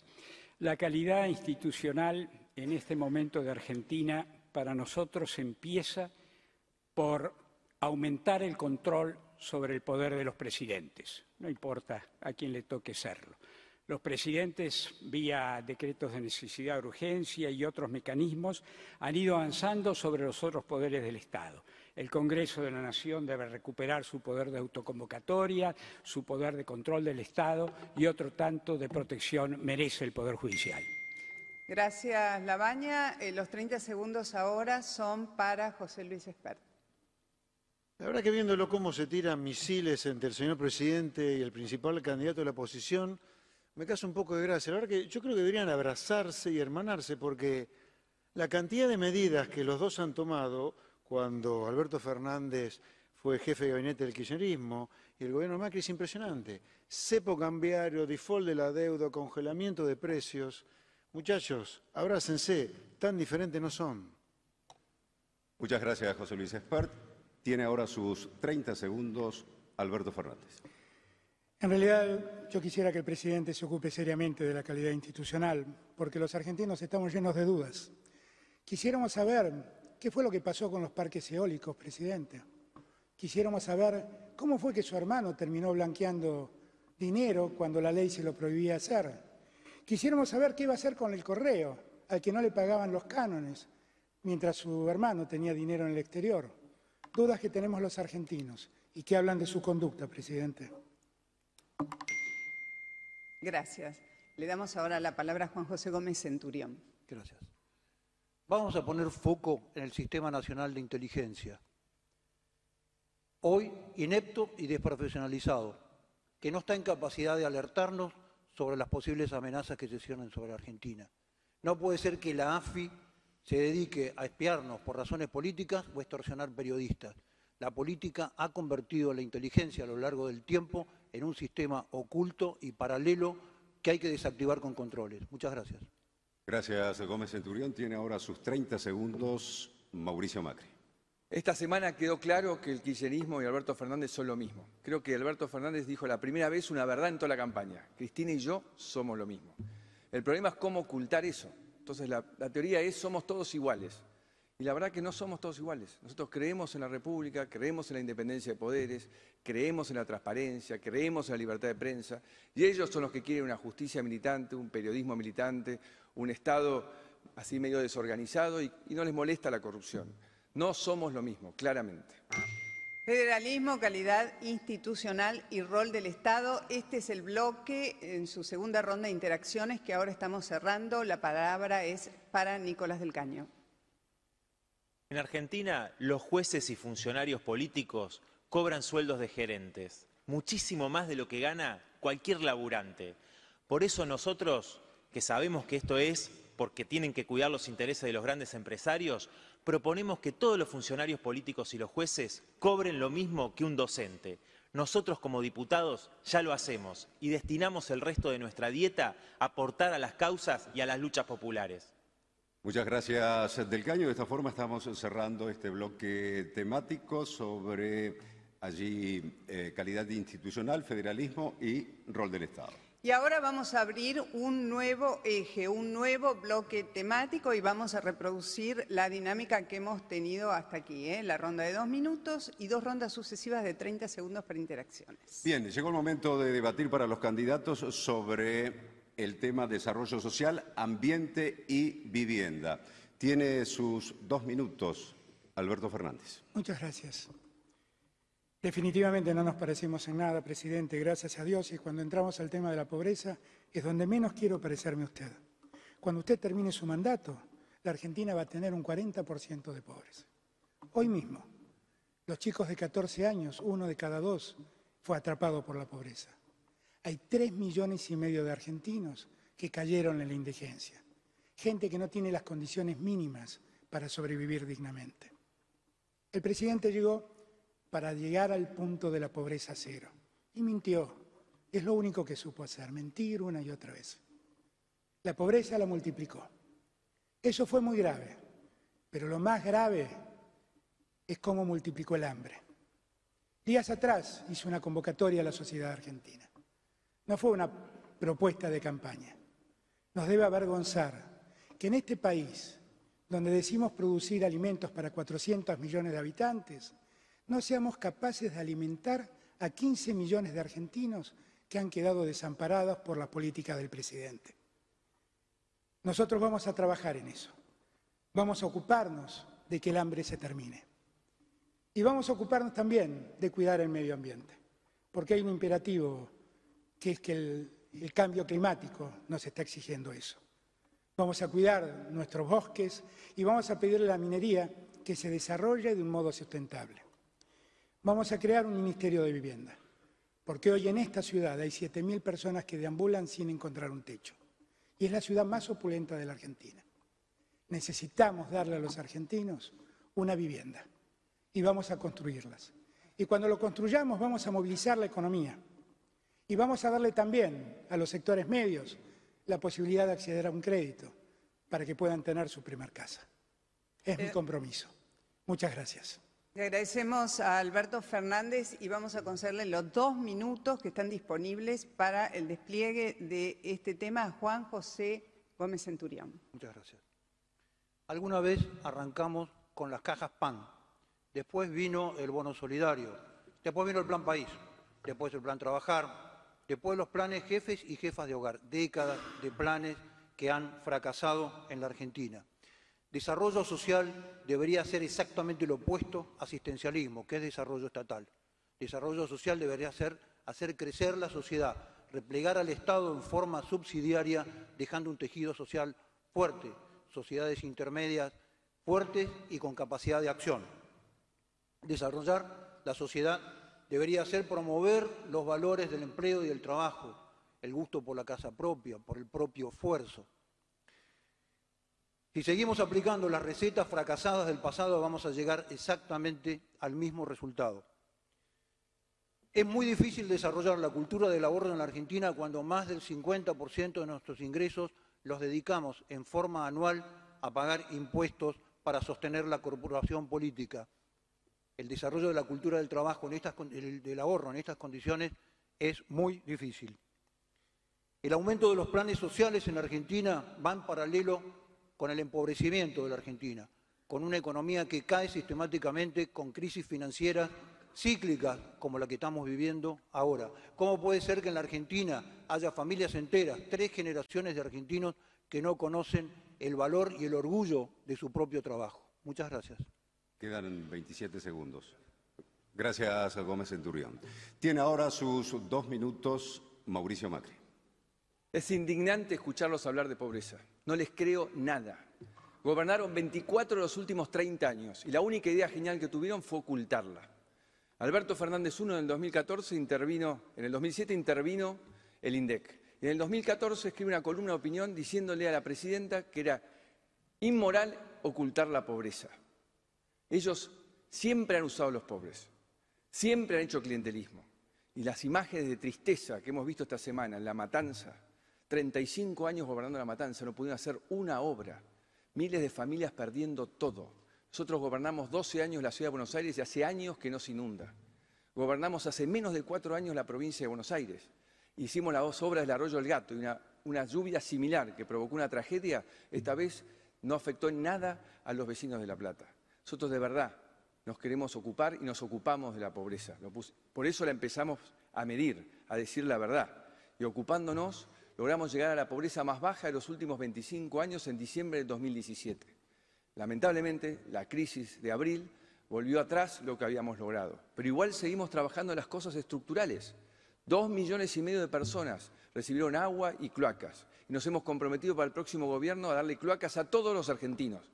Siglo XXI y seguimos planteando la necesidad de cloacas. También fuimos con 500 kilómetros de pavimento para sacar a la gente del barro que puede ir a trabajar, que puede ir al colegio. También fuimos con la fuerza de seguridad a los barrios humildes a echar al narcotráfico y devolverles la libertad. También fuimos con los espacios de primera infancia por todo el país para que los chicos puedan tener igualdad de oportunidades. Y también nos ocupamos de aquellos que tenían plan. Los, metimos en planes de capacitación. Hoy todos están capacitando o terminando el secundario, porque lo que queremos nosotros es que sean libres, que no los sigan usando, que no sigan siendo parte de un aparato clientelista. Gracias, Macri. Estamos eh, atravesando el último bloque de este debate presidencial con los temas desarrollo social, ambiente y vivienda. ¿eh? Estamos en el tramo de los dos minutos para cada candidato y es el momento de Nicolás del Caño. Muchas gracias. En este tema me quiero referir a un pacto en el que no hay ningún tipo de grieta.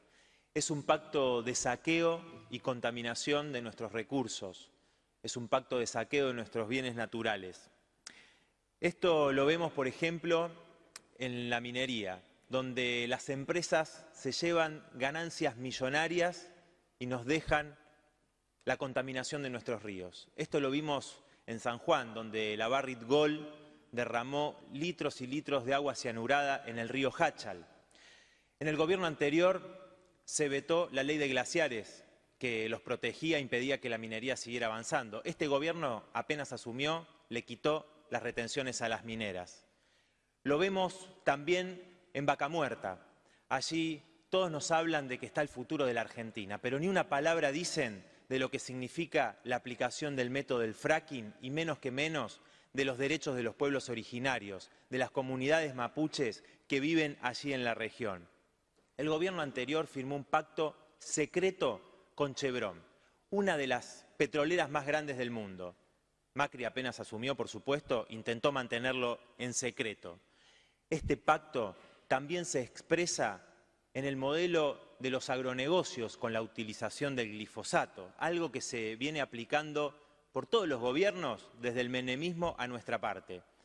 Nosotros queremos terminar con este modelo de saqueo y contaminación y creemos necesario avanzar en una transición energética que no, no solamente sea sustentable, sino que además termine con los negociados como los que hacen con el gobierno de Macri hoy en la energía eólica. Creemos necesario que la energía sea un derecho para todas y todos y no un negociado de unos pocos, porque nuestras vidas y nuestro planeta valen muchísimo más que sus ganancias. Gracias, Del Caño. Ahora tiene sus dos minutos Roberto Labaña. Gracias. Eh, los últimos dos gobiernos confundieron desarrollo social con el reparto de planes. Desarrollo social es algo bien distinto, es integración social, y la integración social pasa por ese trípode que es la salud, la educación y el trabajo. Particularmente el tema del trabajo, que de hecho es el único que dignifica eh, al ser humano, eh, volvemos a ese plan eh, de dos millones de puestos de trabajo a lo largo de un periodo presidencial. Es posible, nuevamente ligado a la pyme, nuevamente ligado a la formación profesional, nuevamente ligado a las políticas que se hagan para favorecer a los jóvenes. Creo que nuestra sociedad corre un riesgo y es el de acostumbrarse a la pobreza. Eh, aquella Argentina de mediados de los años 70 con 4% de pobreza ha sido prácticamente borrada de los diarios y de buena parte de las publicaciones. No hay memoria de que había un país eh, distinto. Cuidado con acostumbrarnos, eh, cuidado con creer que el tema de la pobreza solo es una cuestión de manejar dos o tres puntos para arriba o para abajo. El compromiso con la pobreza debe ser total y debe implicar una política absolutamente integral. La Agenda de Desarrollo Social incluye otros temas, eh, discapacidad, eh, problemas de género, eh, la Agenda 2030 de Naciones Unidas, conectividad, saneamiento. Eh, también esos temas son complementarios de ese triángulo salud, educación, trabajo. Gracias. Desarrollo social, ambiente y vivienda es el tema de esta primera ronda y el cuarto eje temático de este debate presidencial 2019. Lo estamos, cerrando esta primera ronda, vendrán después las interacciones, pero ahora los dos minutos finales corresponden a José Luis Esparta. El promedio de la pobreza en los últimos 30 años en Argentina ha sido muy estable. 30 años con pobreza estable en 30%. Casi un tercio de la población argentina en los últimos 30 años, repito, ha estado bajo la línea de pobreza.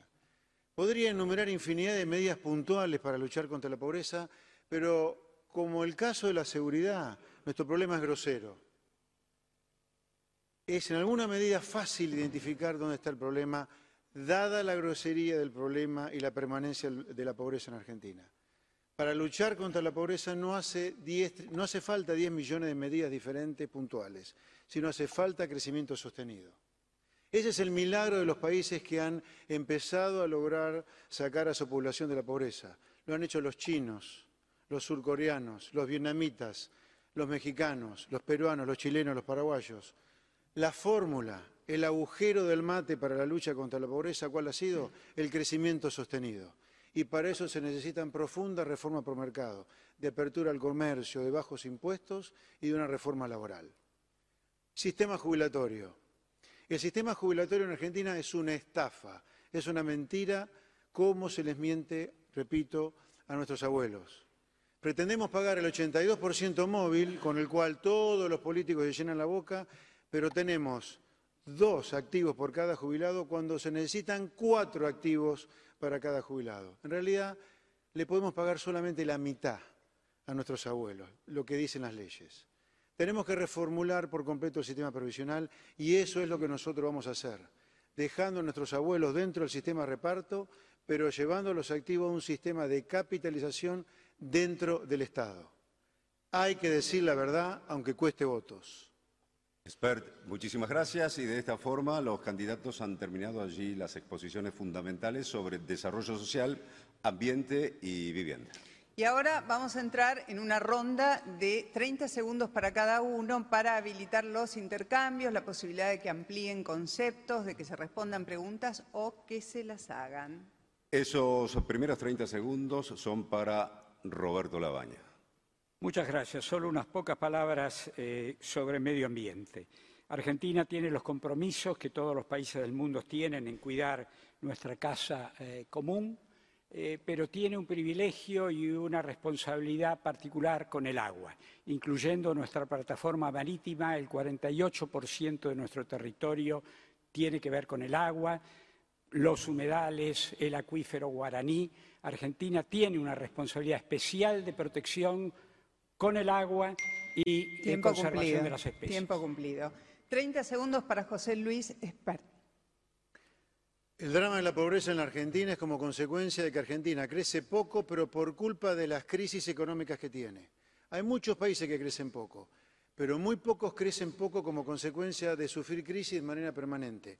Para luchar contra la pobreza hay que evitar tener crisis y para ello, lamentablemente a lo mejor, hay que cambiar absolutamente todo lo que Argentina viene haciendo en los últimos 80 años de permanentes crisis. Muchísimas gracias, Esper. Tiene ahora sus 30 segundos Alberto Fernández. Muchísimas gracias. En realidad, tomo lo que dijo Roberto Labaña.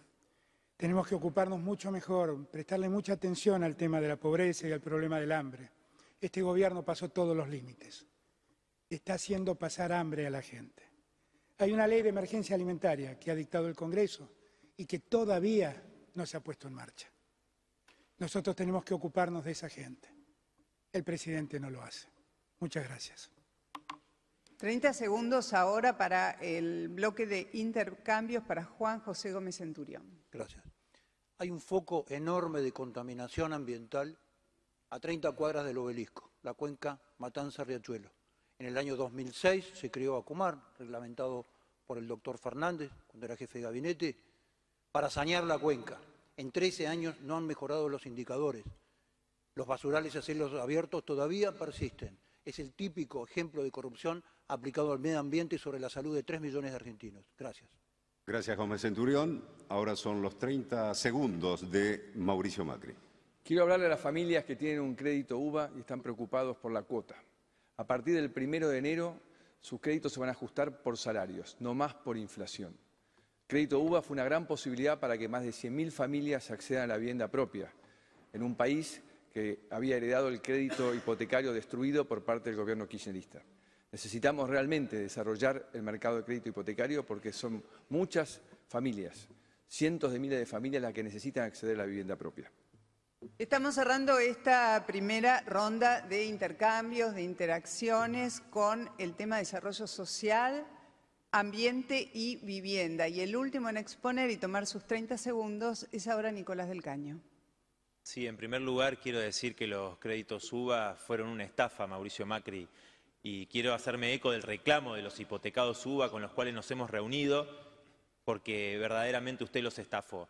Todos los políticos que hablan del derecho a la vivienda lo han transformado en un papel mojado. Lo hemos visto a lo largo de todos los gobiernos. Hoy se ve en la provincia de Buenos Aires con familias que lo han perdido todo. Por eso nosotros proponemos un plan de vivienda de calidad para toda la población y lo hemos hecho público en este propio debate. Gracias, Nicolás del Caño. De esta forma terminaron los 30 segundos de intercambio sobre desarrollo social, ambiente y vivienda.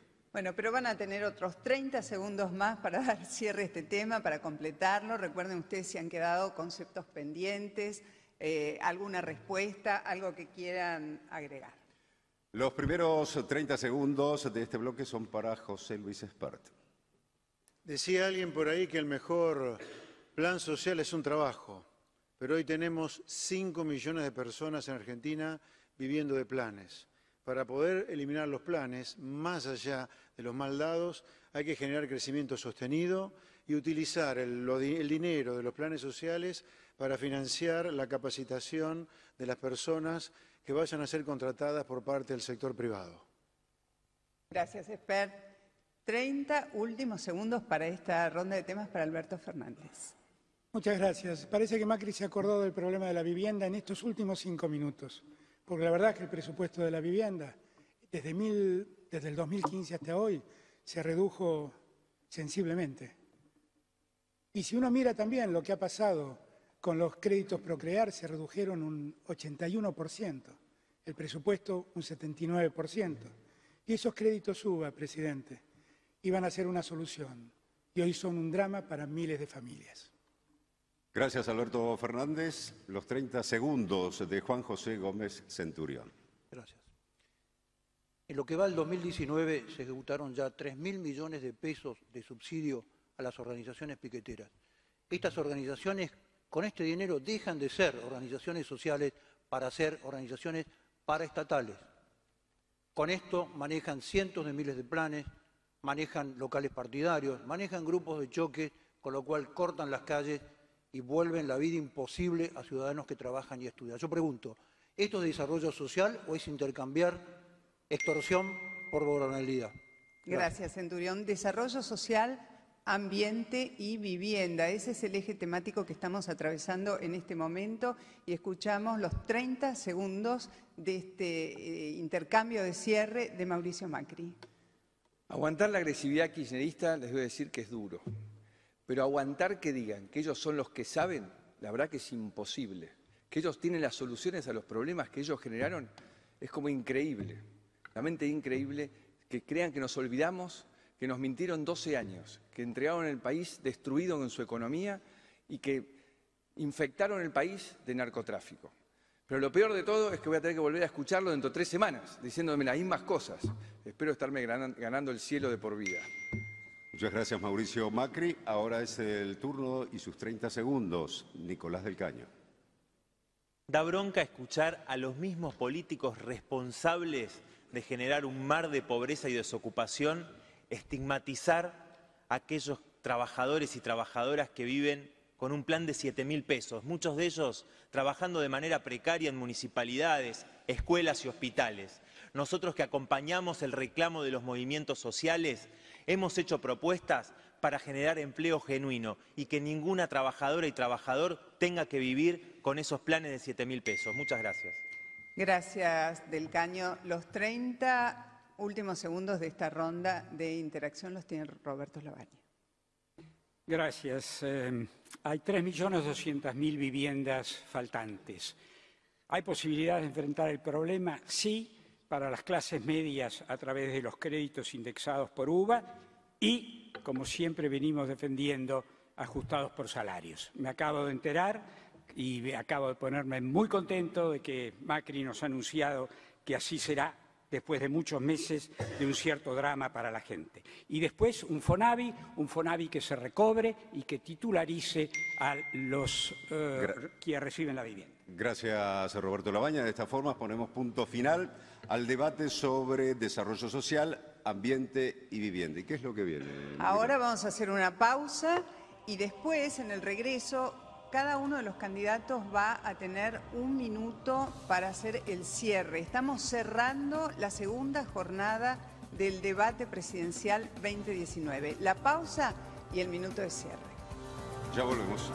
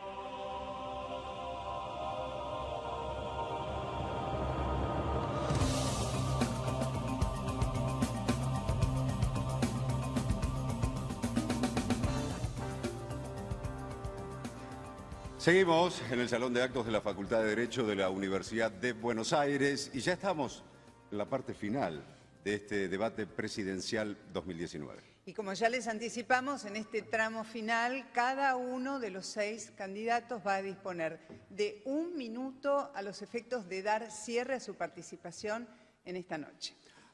Abre este momento Juan José Gómez Centurión. Muchas gracias. Quiero ser el presidente que rescate a la Argentina del fracaso de los últimos gobiernos. Vengo a proponerles un proyecto de nación sin grietas y con más federalismo. Un país con orden, con cultura del trabajo, con respeto a la autoridad, con premios y con castigos. Sé que el miedo que se infunde desde el poder hoy influye sobre los votantes pero vengo a representar un espacio que hasta ahora no ha tenido voz en la política. No tengo miedo de enfrentarme ni al progresismo cultural, ni tengo miedo de enfrentar a las mafias o tengo miedo de enfrentar a la corrupción que ha destruido los valores de una Argentina que alguna vez fue muy grande.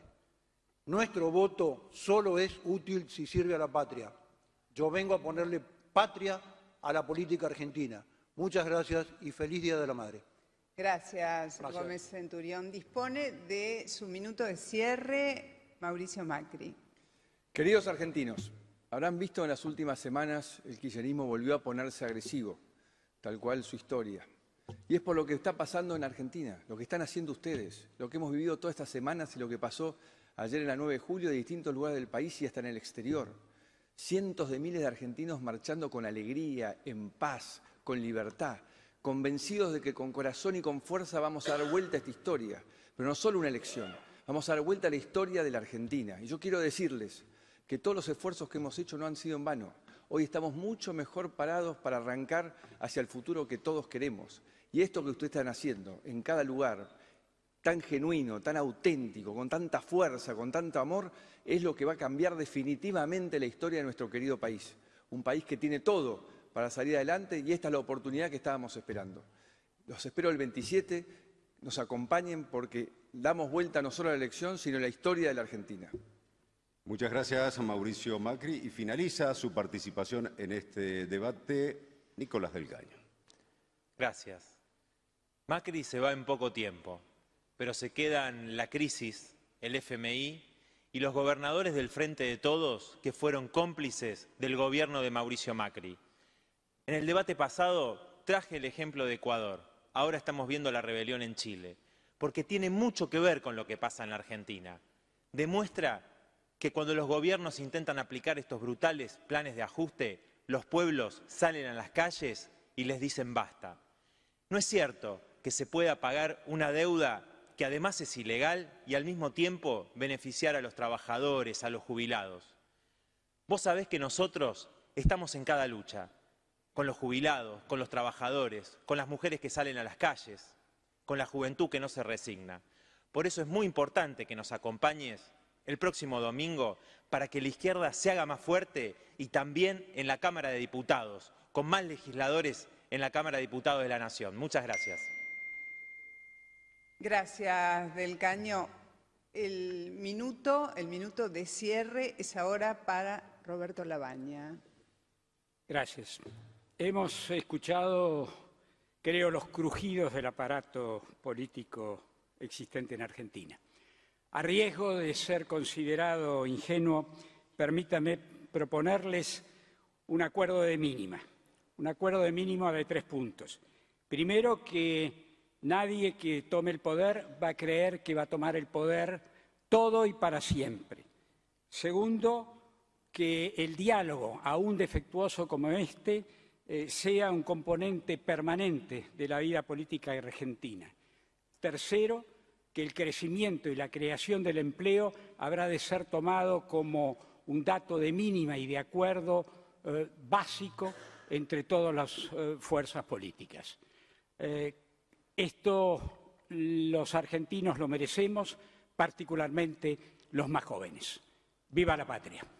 Roberto Labaña, muchísimas gracias. Concluye su participación en este debate José Luis Espert. A lo largo de estas más de dos horas de debate, desde mi punto de vista, mis competidores han demostrado que son parte del problema y no de la solución a la decadencia argentina.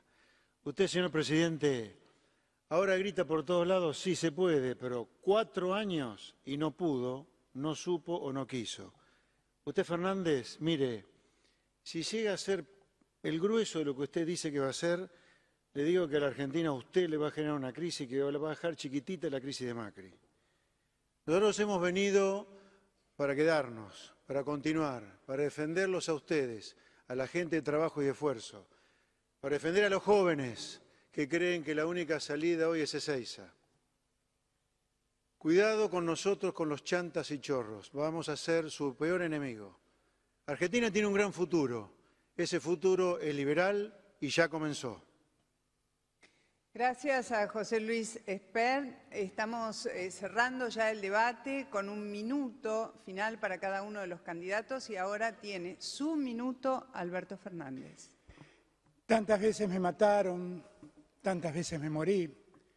Sin embargo, estoy aquí resucitando. Lo decía María Elena Walsh y definía a la Argentina mejor que nadie.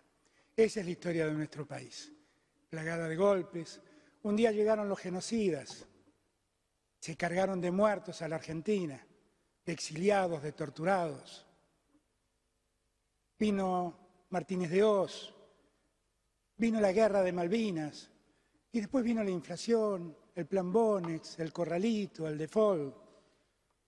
Y un día llegamos con Néstor y con Cristina y pusimos a la Argentina de pie. Pero entonces llegó Macri. Y acá estamos de vuelta empezando otra vez. Vamos a ponernos de pie que en la grieta se queden ellos. Vamos a abrazarnos todos, porque la Argentina puede crecer y nos merecemos el país que todos soñamos. Muchas gracias. Muchísimas gracias a los seis candidatos y de esta forma estamos poniendo punto final a este segundo debate presidencial 2019. Solo nos resta agradecer a los equipos técnicos, logísticos que hicieron posible la organización de este debate, la televisación del mismo para que llegue a la mayor cantidad de argentinos posibles y en lo personal también agradecer el privilegio de poder haberlos acompañado durante el transcurso de esta noche de la democracia, esta noche que nos separa por apenas unos pocos días de la elección del próximo domingo. Así es, comparto eso en lo personal y en este ejercicio democrático hoy fue el turno del debate. El próximo domingo será el turno de las urnas. Muy buenas noches, muchísimas gracias.